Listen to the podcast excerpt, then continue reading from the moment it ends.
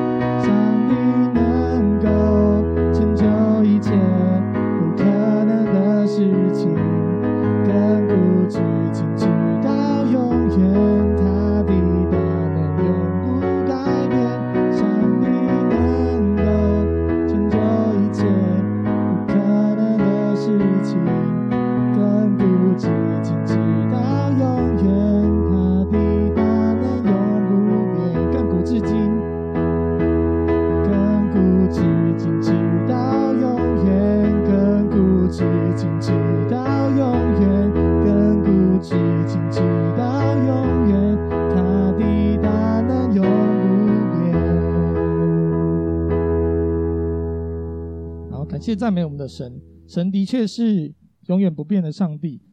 在整个世代的交替、整个呃社会的动荡、整个世界的变换当中，上帝仍然是与我们同在、作者为王的上帝。接下来，我们用《仰望恩典》这首诗歌来敬拜我们的神。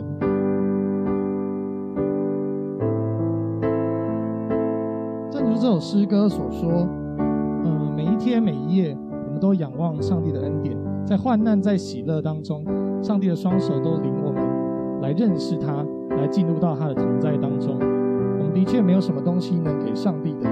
盼望我们等一下在唱这首诗歌的时候，我们也一同思想上帝的十字架，一同思想那当初上帝呼召我们、唤回我们生命的那个时刻，愿我们记起，愿我们想念他的爱。每一天，每一天夜，每一分钟。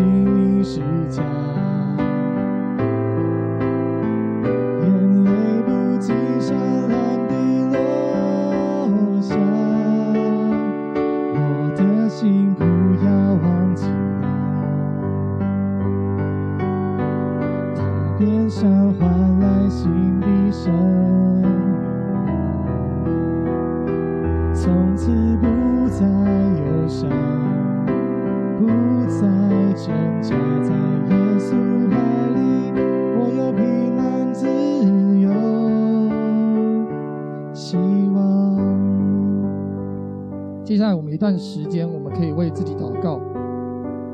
呃，我们每个人自己来到上帝的面前，我们一同来仰望他。你可以为着你过去啊这一个礼拜你所经历的一切，向上帝献上感谢。你可以为着过去这个礼拜啊你所经历到的呃，不管是挫折，不管是无奈也好，不管是面对自己的觉得自己很失败的事情，我们可以来啊来到上帝的面前来认罪。看见啊，在这些过程当中，上帝的慈爱依旧同在。我们一同在这个时间里面，我们一同自己为着自己，你是要开口祷告，还是要静默祷告都可以，来到上帝的面前，我们一起来仰望他，我们一起祷告，请。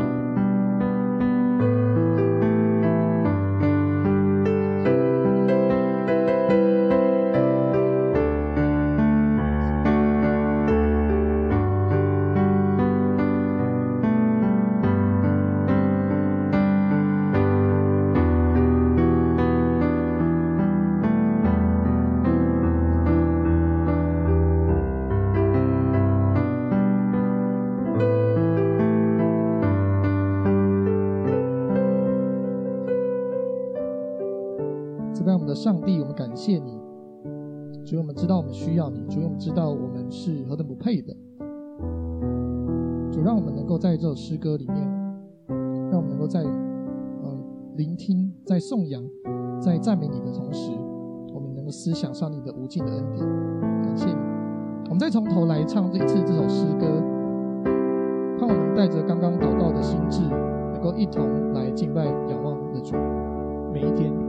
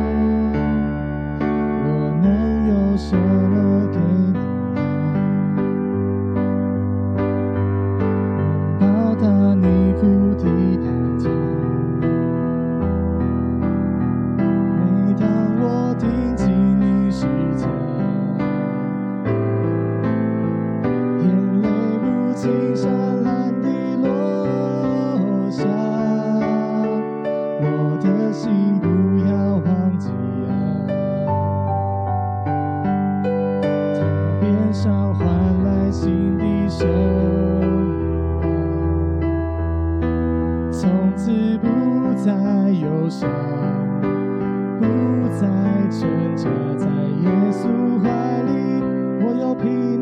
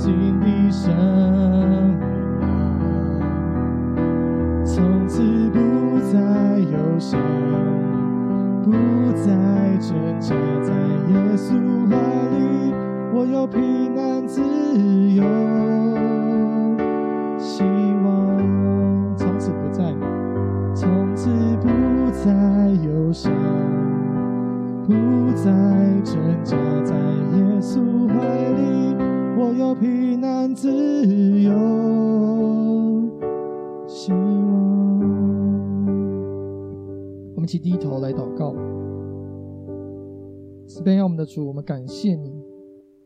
主，我们知道在一切的痛苦跟患难都终将会过去，因为我们知道上帝你在你的里面，在那永恒当中，我们没有痛苦，没有患难，我们能与你一同同在。因为上帝你的恩典随时与我们相伴，也让我们时刻想起上帝你是用何等的爱来爱我们。因此，我们也要学习你的爱来爱身边周遭的人。与你们同在，在我们或坐或躺，或起行，或。呃，哀哭时，上帝你都同在，你都看顾，你都保守。我们这样同心合一，在你面前祷告，都是奉靠主耶稣基督得胜的名求，阿门。接下来将时间交给 David 哥。好，欢迎各位，大家随便坐，随便坐。我们这边，我们这边没有怎么那么多规矩。感谢主，今天有几位好朋友啊，今天来到我们当中。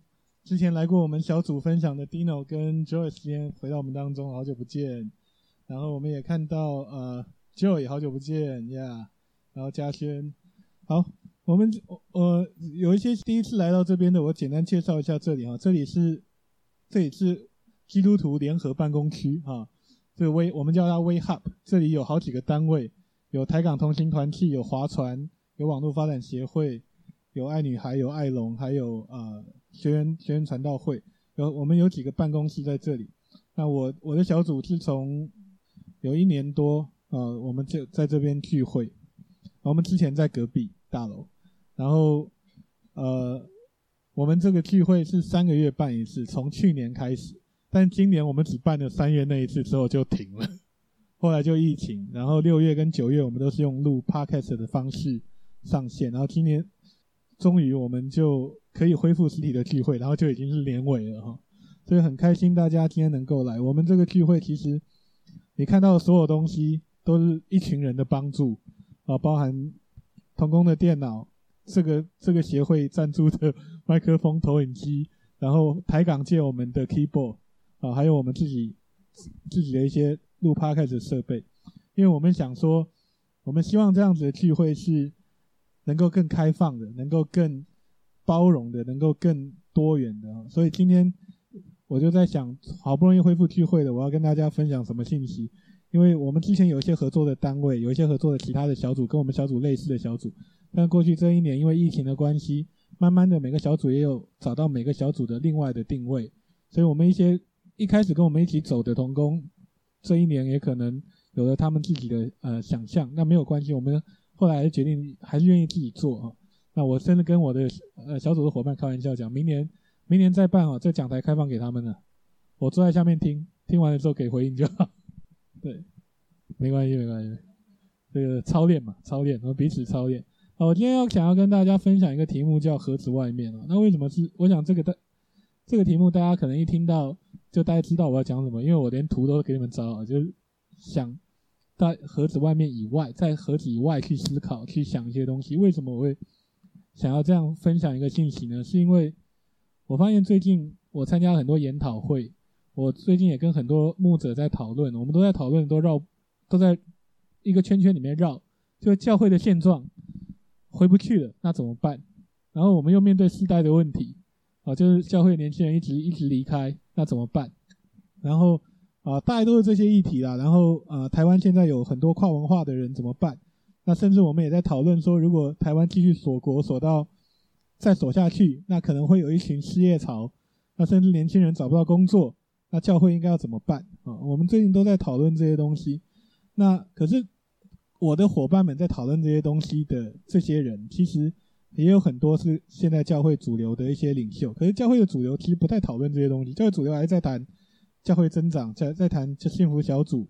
我昨天才听到某一个宗派啊，他原本的有一个人要选总干事啊，结果他就是想要推幸福小组，把那个幸福小组的概念带到他们宗派去，结果那个宗派的人不同意，所以他没选上，然后他就退休了。这这这这这些都是这个时代的。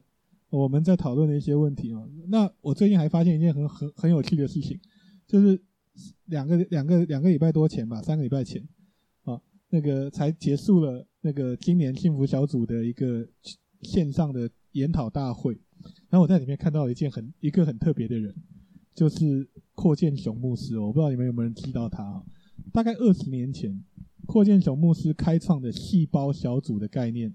就风靡了整个教会界，台湾那时候好多人学，结果后来他的教会就发展到瓶颈，然后发展到瓶颈的时候，这个牧师还跑去学魔术，哦，他就去，他就在教会里面办魔术布道会，他变魔术师，然后就是不断的在追求增长，然后这一次出现在幸福小组的研习会，然后要把幸福小组的东西带回新加坡他的教会那个细胞小组的发源地去推幸福小组，我我不知道大家如果听到这个故事会有什么感受哈，但是。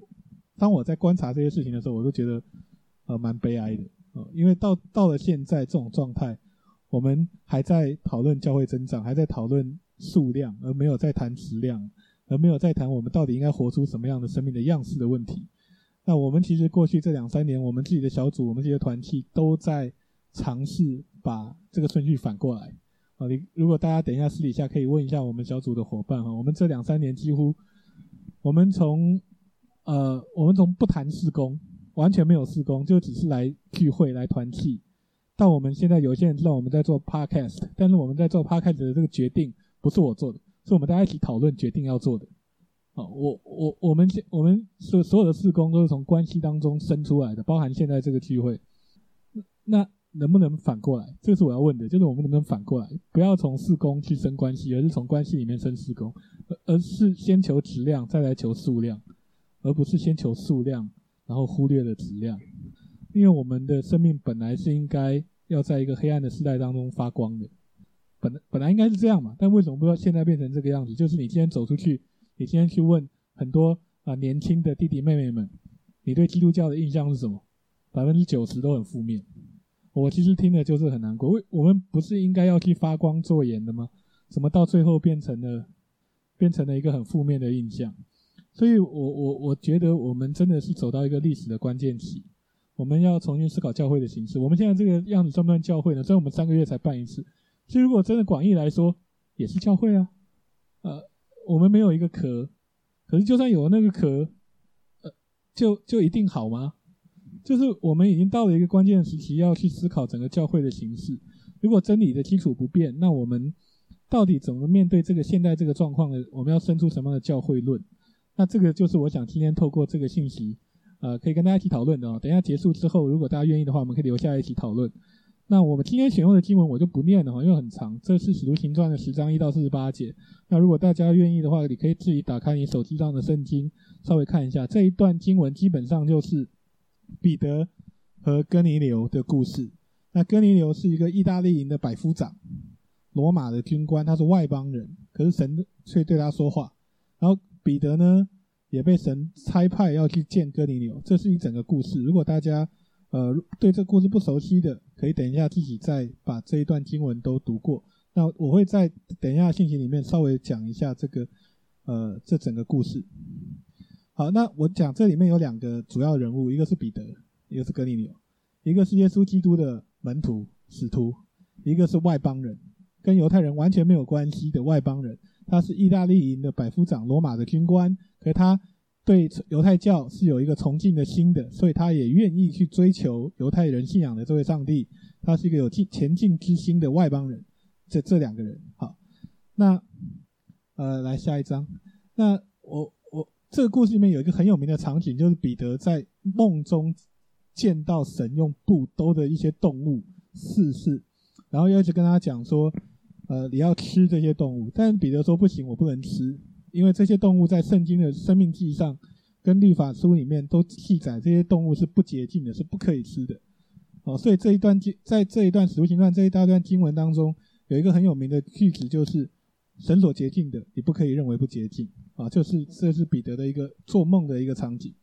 这故事当中的彼得和哥尼流呢，都经历了上帝奇妙的作为。彼得就是见了异梦，他在。经文形容他叫魂游向外，然后神就教导说：“我刚刚讲的，神所洁净的，你不可当作污俗的。”然后在彼得见异梦的另外一边，就是那个外邦人哥尼流，这个意大利营的百夫长，他他在在下午三点的时候有异象，在异象里面见到一个神的使者去跟他说话，然后要他派人去找彼得。哦，那哥尼流是一个住在该撒利亚的外邦人，他是罗马帝国的军人。对犹太人来说，这种人就是外来政权的打手。哦，这个，这个，这个，我想大家等听得懂啊。最最近公投啊，这个，这个，这个，这个，这个用词用了很多，被很多人用了。这个哥尼流是犹太人眼中外邦政权的打手，外来政权的打手，是他们不喜欢的群体。呃，然后该萨利亚这个城市呢，犹太人也是非常的不喜欢的，他们对那个城市有很多负面的看看法。他有一个这个城市有个别号。叫以东的女儿，那以东就是呃阿拉伯人嘛，所以他们其实是对呃这个城市非常的不不喜欢的。在后来历史发展中，在盖萨利亚还发生过种族冲突。如果教会历史的话，有一段就是在那个地方发展过犹太人跟罗马人的种族的冲突，还导致两万多的犹太人被杀害。这是一个这样子的城市。然后，可是经文告诉我们，哥尼流是一位虔诚人，你知道吗？就他是一个外邦人，可是他对神很虔诚，所以如果从当时的处境跟文化来看的话，哥尼流大概就是一个被犹太信仰所吸引，但是他又不可能用外邦人罗马公民的身份去归入犹太人的宗教体系，所以他唯一能做就是他对百姓慷慨啊，经文有写，就是他对百姓非常的慷慨施舍给予，然后他祷告，他定期祷告，他对人对神都很虔诚的一个外邦人，然后就是这样子的人。在《使徒行传》的这一章这段故事里面，他被上帝选中，成为一个外邦人可以听到福音的一个突破口。啊，这如果照我们今天的讲法，大概就是他是个慕道友，跨文化的慕道友。啊，那彼得的遭遇就更不一样了。神是透过这些意象去挑战他一个从小到大守的律法。啊，从小到大，可能他在叫我们现。讲的大家通俗一点能懂的话，他他就是在基督教体系里面长大的人，犹太教体系里面长大的人，他守了一辈子的规矩。然后神现在跟他说：“哦，这些这规矩不要守了。”啊，他他说：“你不要管这些动物洁净不洁净，可吃不可吃。”神说：“起来，彼得起来宰了吃。”就我叫你去吃，那你就有两个选择嘛，你要不要回应嘛？你要不要顺从上帝的命令，或者你就是拒绝说不行？律法说你之前说的，你以前讲的不能吃，那我就不吃。那但是他现在又跟我你讲，又跟我讲说你可以吃，那你到底要不要吃？然后他就一开始的反应是拒绝，然后他跟神强调说这些动物他从小就不能吃，是不洁净的。然后神用三次的意象去强调，神所洁净的你不可当做污俗的。所以我在整理这段经，我就发现哈，神在做一件新事之前，然后他就他会拣选一个人，那拣选这个人呢，他有他的背景，他有他的框框。他有他设定的那个拦阻，就是旧有的思维、习惯和传统。他忘记了律法的设定者是上帝，他有对律法最终的解释权，所以他就很困惑。你如果看经文的话，他他非常的困惑。他说：“诶，你自己说，你以前自己说不可以吃的，那这个规矩我守了好几，我们历历世历代都守，你现在跟我讲可以吃。”那我到底要不要吃？在他疑惑的时候，有人就敲门。那个敲敲门的人就是哥尼流派的人，就到到了彼得的家。所以这是整个故事。所以你如果看这整个故事，你会发现在哥尼流的身上，我们看到一种身份上、种族上、国籍上的隔阂。他的心是追求耶和华，可犹太人不可能接受他，啊，也不可能去亲近他，啊，这这种情况就好像基督徒会问说：为什么要关心穆斯林？为什么要关心跨文化的人？我华人基督徒为什么要关心印尼人？为什么要关心泰国人？为什么要关心那些信回教的人？为什么要传福音给他们？啊，为什么我们要传给传福音给外人、华人以外的人？啊，就就比如说，我也会开玩笑跟啊台港的伙伴们讲。呃，那在你们着着重在台的港人，那那如果其他的人呢，讲国语的不会讲广东话的，要不要传？那当然要传嘛。所以，但是我们整体来说，就是我们华人就是到了国外，在美国啊，在任何地方，结果到最后都还是建立华人教会，我们就传福音给华人，啊，这是我们很普遍的现象。那世代的问题也是，哦，今天一谈到世代，我我们我们都应该算年轻了，我也自自认还年轻了哈。虽然说我在他们当中显老啊，但是，但是我们自认还真的年轻一代。可是我们每次谈到世代议题，我们去跟长辈讲，长辈就说你们不能吃苦啊，你们这个这个草莓族，你们一压就烂，然后你们是厌世代，你们就就内卷就躺平。然后最近又公投，对不对？最近要炒公投，过两个礼拜要要投票了。那不同意立立场跟不同意识形态的，我为什么要对他好？甚至一吵到这种东西，到最后就是啊，那些人不辨是非啊，活该啦，怎么样啊，同意不同意啊，到底就是到最后不断的对立。可是从彼得彼得的身上，我们却就就从看就可以看到，我们以前都这样啊，为什么要改？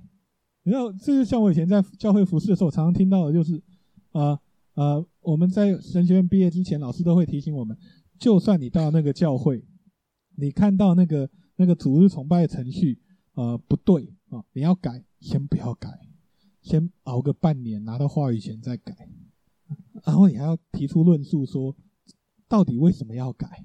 因为你到时候一定会遇到一个问，一定遇到遇到一个大家都会讲的理由，就是我们以前都这样，为什么要改？啊，那复活节也是，呃，每年复活节我们大概最常看到的几个几个几个模式嘛，哈，要么去搞野外崇拜，要么去做 egg hunting，啊，就是。要么就是教会要送送送那个彩蛋，那以以前教会还会自己自己自己煮蛋，现在不用了，打电话叫蛋商直接送熟蛋来就好。然后有些教会会会会涂那个食用色素嘛上色，那后来更简单的用玻璃纸，啊现在还用进步的用热缩膜，反正就是同样的套路，用不同的方式继续做。每年复活节都这样啊，然后圣诞节马上就圣诞节了，然后就去报佳音。哦，每年都这样哈，呃，到底为什么要不一样？如果你去了教会，你到了教会里说要改，到底为什么要改？我每年都这样啊，我们就唱诗歌啊，唱诗歌就选迦南诗歌、普天颂赞、颂主新歌就好了。会唱什么赞美之泉耶稣呀？呃，不不就这个样子吗？哦，哥尼流跟彼得所代表的，分别代表的思维就是这个样子。可是今天神要透过他们两个去做新事，他首先要打破的，就是那个已经僵化的那种惯性的思维。他先差派使者去见哥尼流，呃，各位亲爱的弟兄姊妹，你们觉得对哥尼流来说，我今天我是一个虔诚的慕道友，然后神突然派一个使者来跟我说话，你知道那种感受吗？我觉得应该是用四个字形容，叫受宠若惊吧。原来哦，原来我一直觉得我想要追求那个犹太人的神是真的，而且他不仅是真的，还差派使者来跟我说话，然后还给了我一个任务，要我差人去找一个叫彼得的，那个人是谁我不知道。那我也，哇！这个神突然跟我说话，要我做这件事情，我我到底要不要顺服？然后当我把人派出去之后，我要用什么样的心态去等候？我应该期待这个使者我派出去的人，到最后真的能带回来一个人吗？啊，我如果设身处地，我不知道你会不会这样想哦。但如果我把我自己放到跟你的角度，我真的会很多很多的想法。可是对彼得来说呢，彼得是一个神所拣选的门徒，他跟着耶稣跟了三年，然后后来也。成为了教会的领袖，对彼得这个接受异象的人来说，他又一定是一堆疑惑嘛？为什么我从小到大遵守的律法，从摩西的时候就传下来的律法，好像不重要了？而且要我有人来跑来找我去见一个，要我去见一个罗马军官。哎，各位，那时候罗马人还在逼迫教会，那时候教会刚开始嘛，然后教会是受逼迫的嘛，他要有人要得找我去见一个罗马兵军官。我的老师才刚被罗马人钉在十字架上，有没有搞错？我的人身安全可以被确定吗？如果他把我抓起来，跟我的老师一样被抓去审判，怎么办？我到我我一定要先了解一下到底怎么回事。所以你会看到经文哦，经文就是哥尼流派的这个使者到了彼得的家，然后彼得留他们住了一个晚上，隔天才走，他不是马上走。我我我猜，就这个晚上，他一定要好好去了解，从这个使者的口中去了解一下哥尼流是谁。要不然我跟你讲，以彼得的个性，他都三次不认主，在那边明哲保身的人，他怎么会愿意就直接被人带走去见一个罗马的军官？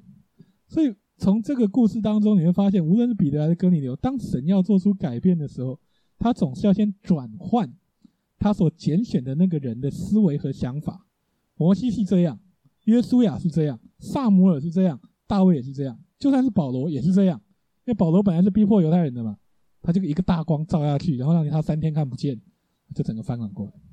只有思维愿意被神来改变的人，才可以参与在上帝所要做的新事的当中。所以我，我我我我常常在问我自己，问我的伙呃小组的伙伴，跟我跟或者跟我有连接的很多伙伴，我们到底愿不愿意被神来改变？就算有可能，那个改变是要我们把所有的习惯都放下，那我们愿不愿意？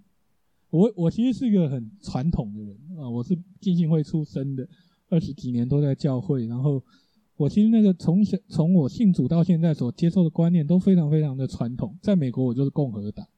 你知道，美国上上一次总统大选，只有一个州，五十个州里面只有一个州全红，就全共和党，每一个县都是红的，一个蓝的都没有。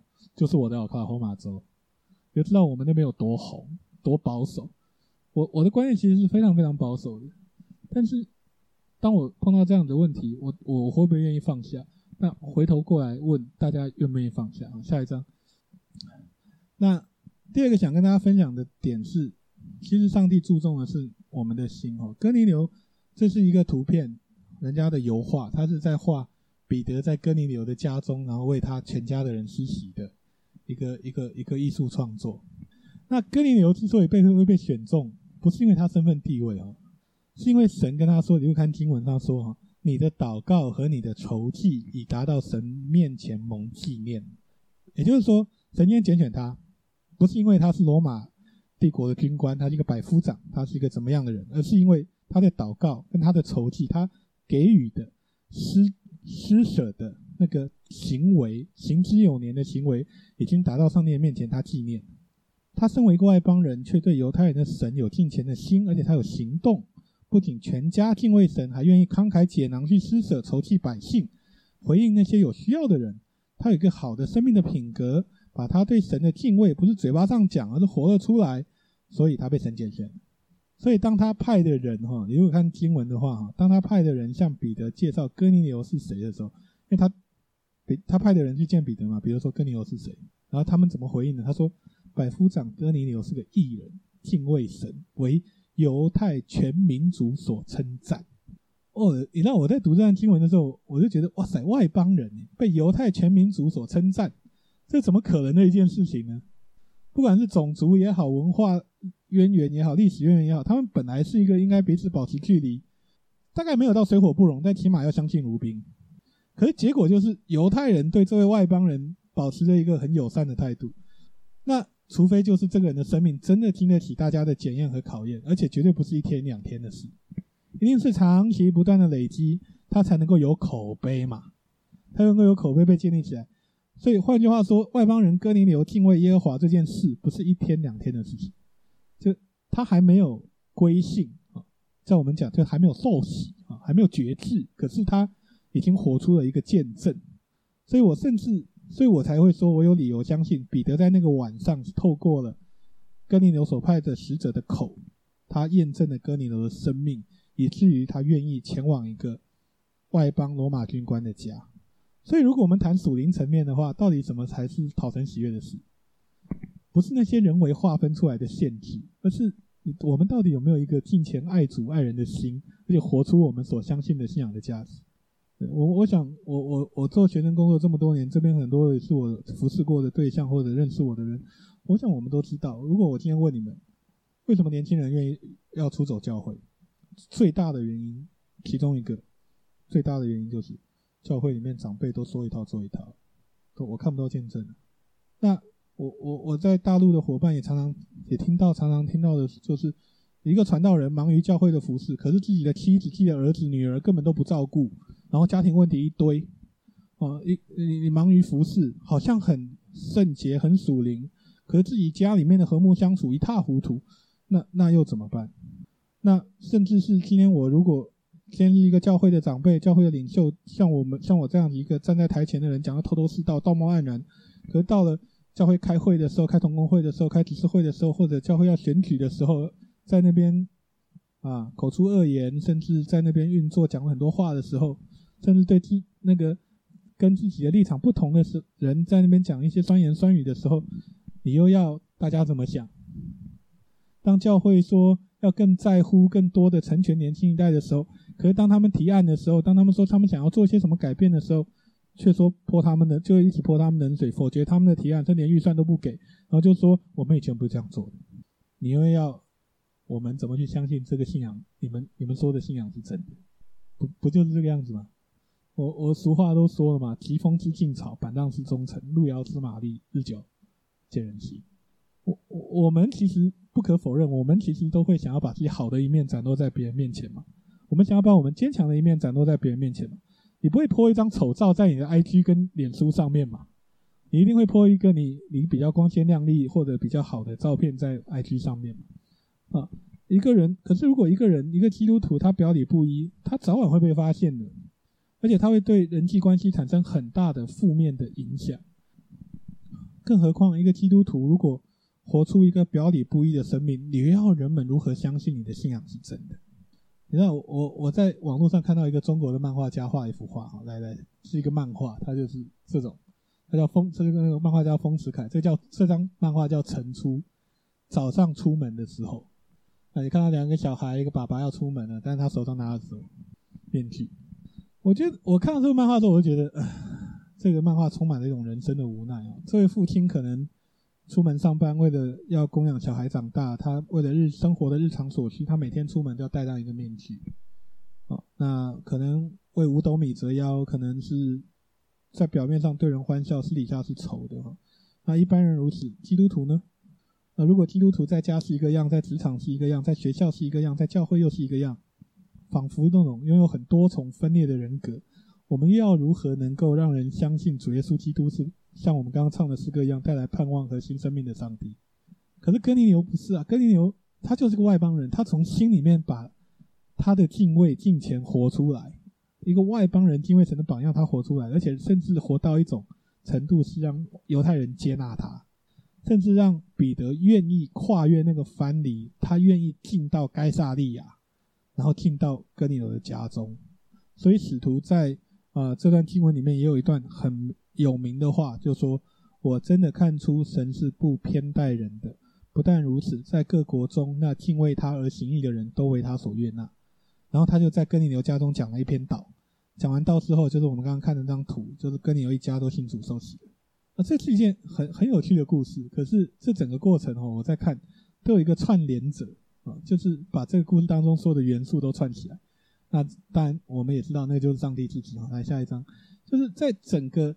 整个整个故事里面，哈，神首先在异象中跟哥尼流说话，然后两次跟彼得说话，然后让三个信差在彼得困惑的当下就达达抵达了彼得的家门，然后到了彼得到哥尼流家中的时候，哥尼流一家也都准备好了迎接这一位使徒。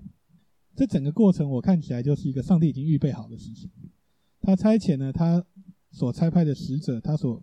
差派的圣灵去引导彼得和哥尼流都突破了自己，然后让我们向我们见证了一桩历史上的美好的事情。那我们都处在一个关键时刻，不改变不行啊！你你甘心乐意也好，你被迫接受也好，我们就是处在这个时代的转折点。很多的教会、很多的机构都在找答案。我我我们呃，我我最近参加了几个研讨会，包含东亚洛桑，呃，包含华福。啊，我都是成员嘛，所以我都有去参加一些研讨会。我们都在找答案，都在找那个寻求突破的地方。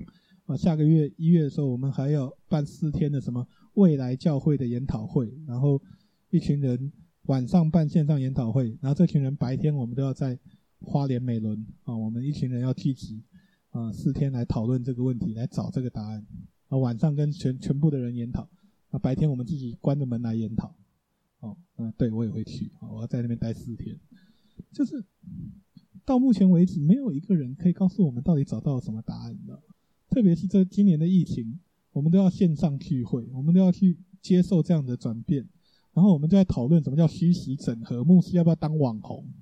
哦，这是前一段时间啊，教会界刚办的一个研讨会，就在谈牧师要不要当网红。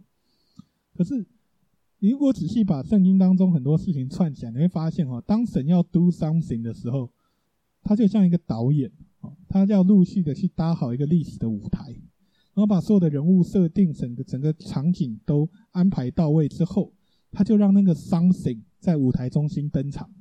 啊，然后所有 spotlight 就这样打下去，然后去改变整个历史的走向，然后有了一个又一个的突破。透过呃，我举例啊，来下一个，来第一个，那直接按下去啊。第一个，透过约瑟和摩西和几十年的预备，出埃及的宏大事件登上历史舞台。光摩西就预备了多久？八十年，前四十后四十嘛。他八十岁的时候带带以色列人出埃及，那更不要谈约瑟，那是那几百年的预备。好，结果出埃及的事情登上了历史的舞台。以色列从一个家族成为一个民族，成为一个国家。透过撒母耳跟扫罗的栽培和逼迫，啊，一个倚靠神的大君王大卫写下历史的一页。而且从他的根要出未来的君王，永恒的君王。透过以斯拉和尼希米的忠心摆上，本来已经毁坏的圣殿和耶路撒冷城被重建起来。所以，如果他们没有尼希米，没有以斯拉的重建，主耶稣降降世的时候，没有圣殿可以去啊。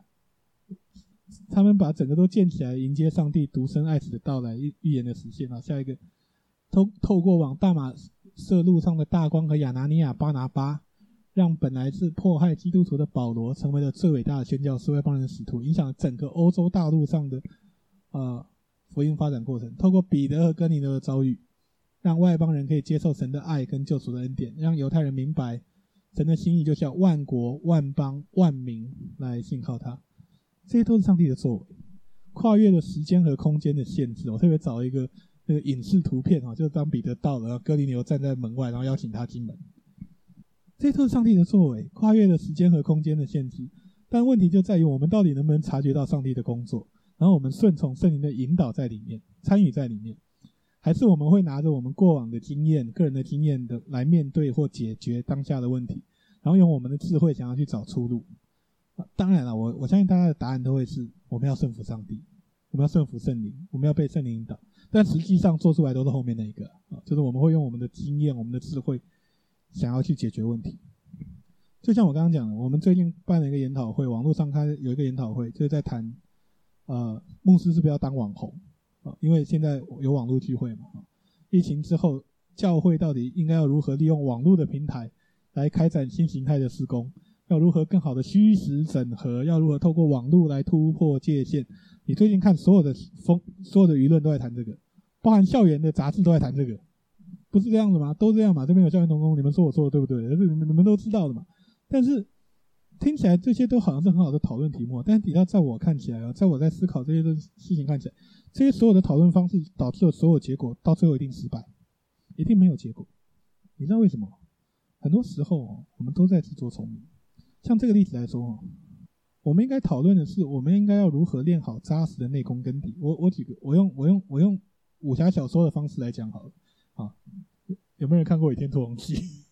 啊，这是屠龙刀，武林至尊宝刀屠龙，号令天下，莫敢不从。那那个是呃最新的《倚天屠龙记》版本的张无忌，郑舜晞演的，拿着屠龙刀的样子。好，先先停在这里。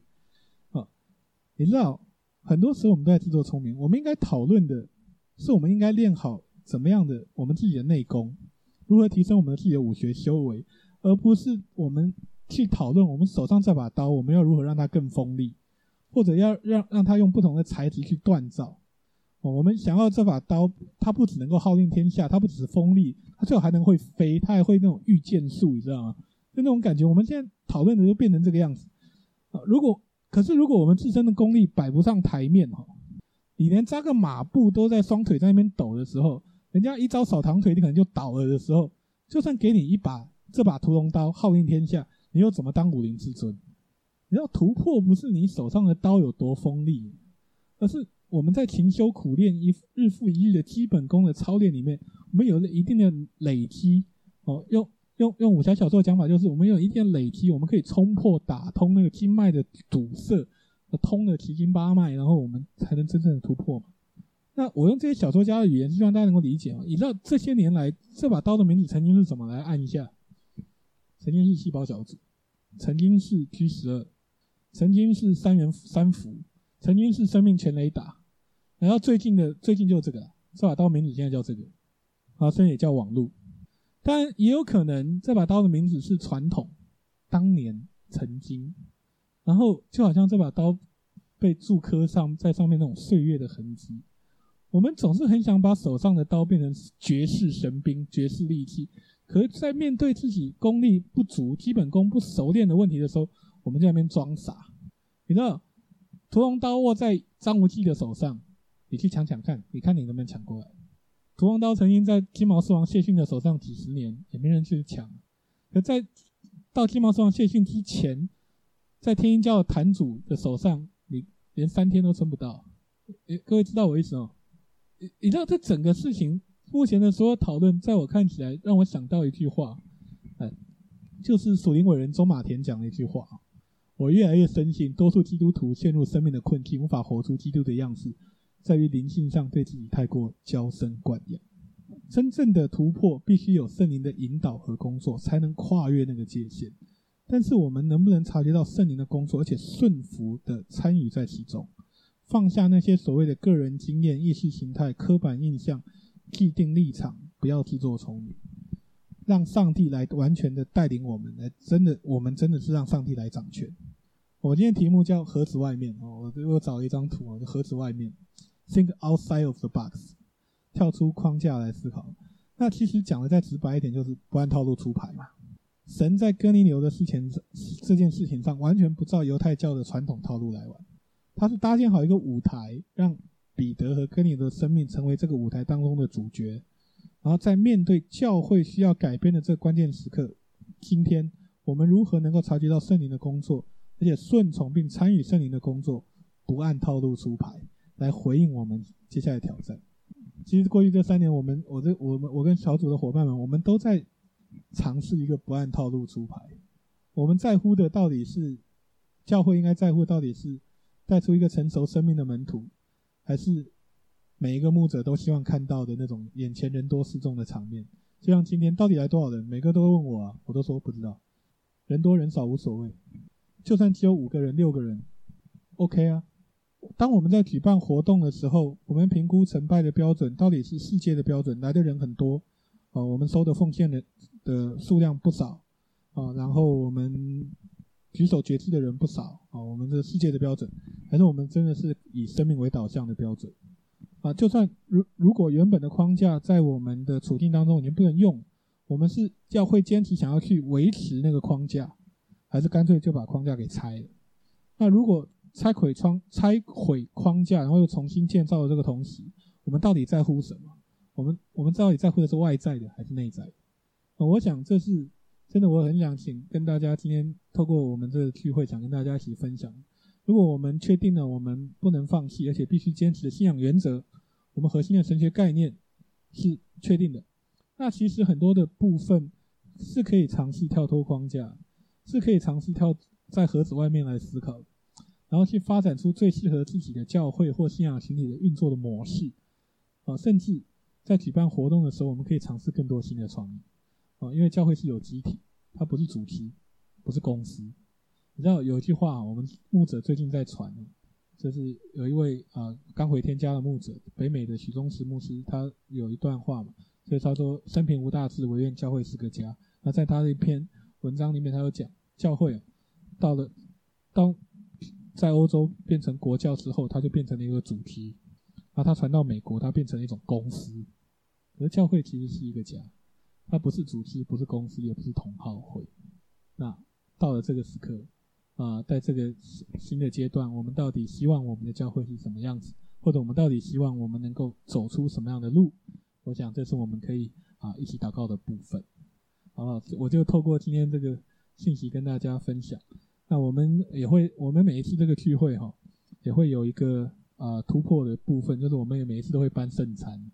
为什么要办圣餐呢？是因为我们原本这个聚会在设定的时候，我们是有很多不同的单位一起合办，那包含我们自己小组里面伙伴里面，有些人有教会，有些人没有在教会，但都是组内的伙伴。那我想，我们透过圣餐呢，其实是想跟大家表示，我们虽然分属不同的组织，或或者不同的教会，或者怎么样。但其实，在组里面，我们是一家人。这个圣餐也很有趣哦。